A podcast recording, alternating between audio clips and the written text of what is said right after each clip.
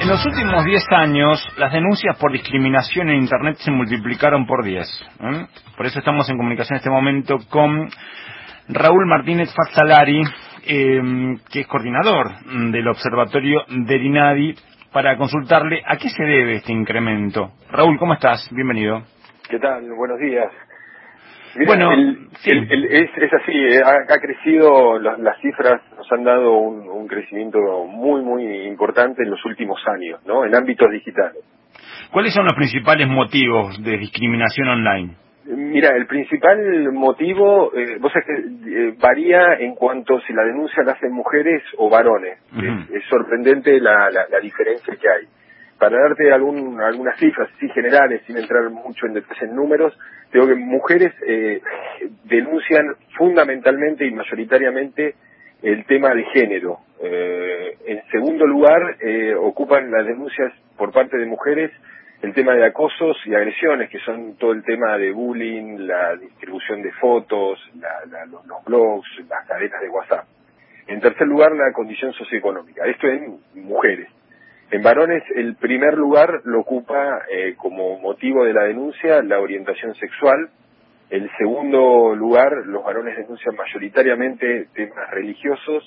Y en tercer lugar, todo lo que es acoso y agresiones también por grupos, bullying, este tipo de, de situaciones. De las denuncias que recibe el INADI, ¿qué porcentaje tienen entonces la discriminación en Internet? Mira, tiene un porcentaje que ha aumentado eh, muy importante, estamos alrededor casi del 40%. Es decir, en, en- en este momento la- las presentaciones eh, están incrementando, vos sabés, y es lógico y conocido por todos, que todo pasa hoy en día por el ámbito virtual, que el cierto a veces anonimato que da estas, eh, estas plataformas electrónicas posibilitan que determinadas personas agredan, discriminen, hagan comentarios que ofenden y que lastiman, ¿no? Eh, uno, uno observa estos números, eh, mira, la semana pasada cuando veíamos con el interventor del INADI, el doctor Claudio Pressman, estos números conversábamos que detrás de estas cifras hay personas, hay hombres, mujeres, hay chicos, chicas que sufren y padecen eh, a veces diariamente estas estas agresiones.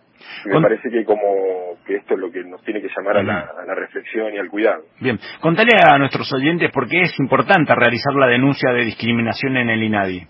Mira, es, nosotros siempre fomentamos y alentamos a realizar eh, cualquier tipo de denuncia porque cuando se denuncia podés poder tener una respuesta. Podés iniciar la presentación, se comienza a hacer, a, activarse los mecanismos de resolución del tema. Cuando uno no denuncia, la afectación continúa en el tiempo. Es decir, el que agrede sigue agrediendo y quien lo padece lo sigue padeciendo. Entonces, siempre, siempre es conveniente denunciar, presentar, aportar la mayor cantidad de, pruebas que uno disponga. Vos pensás que el INADI no es que busca en, en contenidos eh, privados, no, no, nosotros lo que recibimos de la gente es lo que consideramos y lo que podemos investigar. Entonces, alentamos siempre a presentarse en el INADI, eh, tenemos una página web que está toda la información, el INADI tiene delegaciones en todas las provincias del interior que también reciben estas denuncias, eh, entonces decimos que siempre es conveniente denunciar. El INADI realizó junto a UNICEF una campaña el último fin de semana contra el ciberbullying en el Festival de La Palusa. ¿Cuál fue la respuesta del público con el que pudieron interactuar, hablar? Mira, ha sido positivo. Cada vez, todos los años realizamos presentaciones y campañas eh, junto con UNICEF en determinados eventos o, días especiales. En esta oportunidad la consigna fue no da a compartir. Es decir, el concepto que uno tiene de, bueno, hay que compartir todo, conectarse, viralizar las cosas, no, no. Nosotros decimos, no, no da a compartir todo.